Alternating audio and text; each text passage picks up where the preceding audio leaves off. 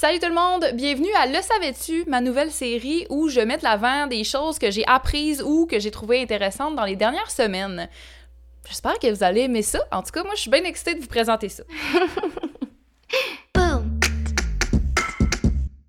Tout récemment, je suis tombée sur un TikTok qui m'a complètement mind blown, qui a été créé par Géodesaurus, un compte que j'aime vraiment beaucoup suivre parce que j'apprends toujours, toujours, toujours des nouvelles affaires quand j'écoute ces TikTok.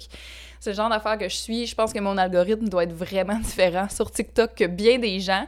Mais bref, Géo nous racontait l'existence de Bodies in Bugs, corps des tourbières, qui consistent en euh, des restes humains momifiés conservés dans des tourbières. Bon, moi, j'étais comme tourbière, là. Au Québec, on n'utilise pas vraiment ça, ce mot-là. De ce que j'ai l'impression, c'est que ça serait des genres de marécages. En tout cas, chose certaine, c'est des milieux humides parce que les corps sont ensevelis d'eau de vase. Bref, quand j'ai vu ce TikTok-là, j'ai pas pu m'empêcher d'aller faire une petite recherche Google à ce sujet-là et voici ce que j'ai trouvé. Grâce aux conditions particulières de conservation, les corps sont extrêmement bien préservés, de la peau aux organes, en passant par les traits du visage. Ces lieux sont une véritable mine d'or archéologique. Les plus vieux spécimens retrouvés dataient de 8000 ans avant Jésus-Christ. Imaginez-vous ça. 10 000 ans, ces corps-là, qui sont super bien conservés. Ça n'a pas de bon sens. Il y a beaucoup d'endroits en Europe où ce genre de découverte a été faite, mais celui qui m'intéresse particulièrement, c'est celui en Floride, juste parce qu'on passe tellement, tellement proche quand on y va en auto. Je trouve ça quand même excitant, je dois dire. C'est le site archéologique de Windover et je vous suggère d'écrire ça dans Google Images parce que la manière dont les corps ils sont enterrés, c'est vraiment surprenant. Euh, les corps sont emprisonnés dans une espèce de tipi fait avec des, des piquettes de bois. Bref, 168 individus ont été retrouvés à cet endroit-là dans un étang de 1000 mètres carrés. Ça fait beaucoup de personnes dans un pas si grand espace que ça. Euh, ça a été découvert en 82 pendant qu'il commençait des travaux d'excavation pour un nouveau développement résidentiel. Euh, le gars a dû faire un méchant saut quand il a vu un crâne dans sa pelle mécanique, je vous jure. En tout cas, tu peux être sûr que quand on pourra voyager à nouveau, moi, c'est rendu sur euh, ma bucket list. Je sais pas si ça se visite, mais ça serait vraiment une visite intéressante si c'est ouvert au public. En tout cas, ça, c'est sûr. Maintenant, j'ai commencé à écouter le podcast Canadian True Crime et dans un des épisodes, on a mentionné la technique d'enquête de Canadian Technique, aussi appelée Mr. Big. Euh, j'ai trouvé ça tellement intense, j'avais pas le choix de vous en parler. Pour faire simple, je vais vous lire la définition de Wikipédia, notre cher ami. L'opération policière Mr. Big est une technique d'investigation utilisée par des policiers sous couverture afin de recueillir des confessions de la part de suspects permettant ainsi de poursuivre ces derniers en justice. Cette technique-là a été inventée en 1901 au Canada, puis est régulièrement utilisée depuis les années 90. Bon, régulièrement, là, euh, selon les données que j'ai réussi à trouver, euh, la technique aurait été utilisée 350 fois entre 1990 et 2008. C'est quand même 350 fois où c'est toutes un espèce de scénario qui est monté pour faire accroire à un suspect qui rentre dans un gang de rue. Bref, c'est quand même vraiment intense. Imaginez-vous les ressources que ça prend de faire ça. Ça nécessite des mois et des mois de travail pour une seule affaire.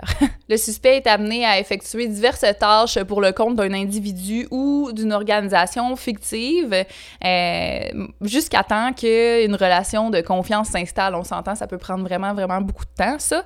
Puis là, le suspect est ensuite amené à rencontrer une autre personne qui va lui demander d'effectuer une tâche encore plus difficile, moyennant euh, une preuve de confiance. Puis cette dite preuve de confiance-là, ben, c'est d'avouer un crime dont il est soupçonné.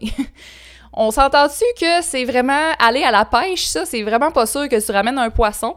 Plus récemment, c'est une technique qui a fait un peu controverse pour diverses raisons, notamment que le suspect est présenté devant jury comme une personne prête à adhérer à une organisation criminelle, mais aussi parce que euh, des aveux obtenus d'une telle façon, ça peut être dangereux.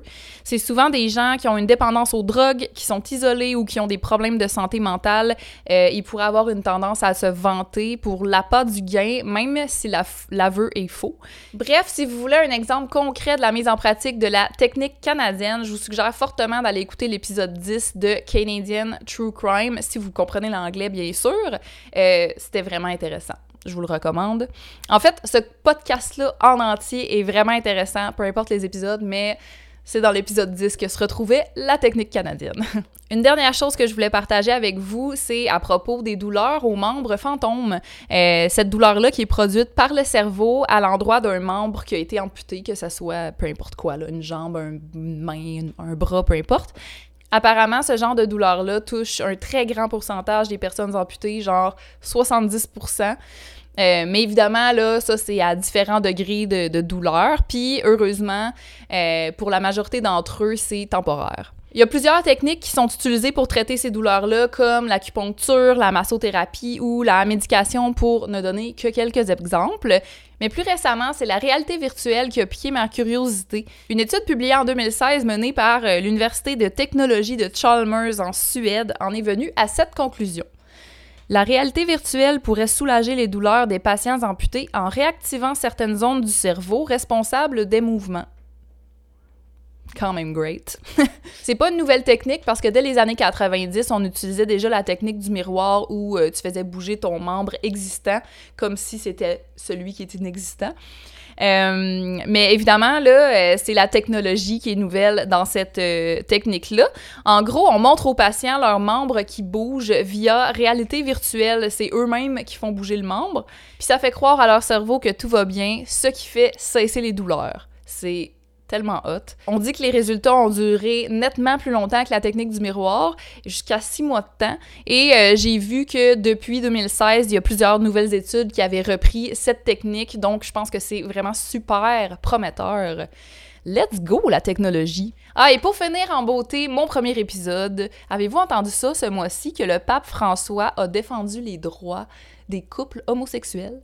Je trouve ça vraiment hot. Il a dit, et je cite, les personnes homosexuelles ont le droit d'être en famille, ce sont des enfants de Dieu. Ils ont droit à une famille. Way to go, François! Bienvenue en 2020, la religion catholique. Fait le savais-tu? Merci d'avoir été à l'écoute et on se reparle bientôt. Salut tout le monde!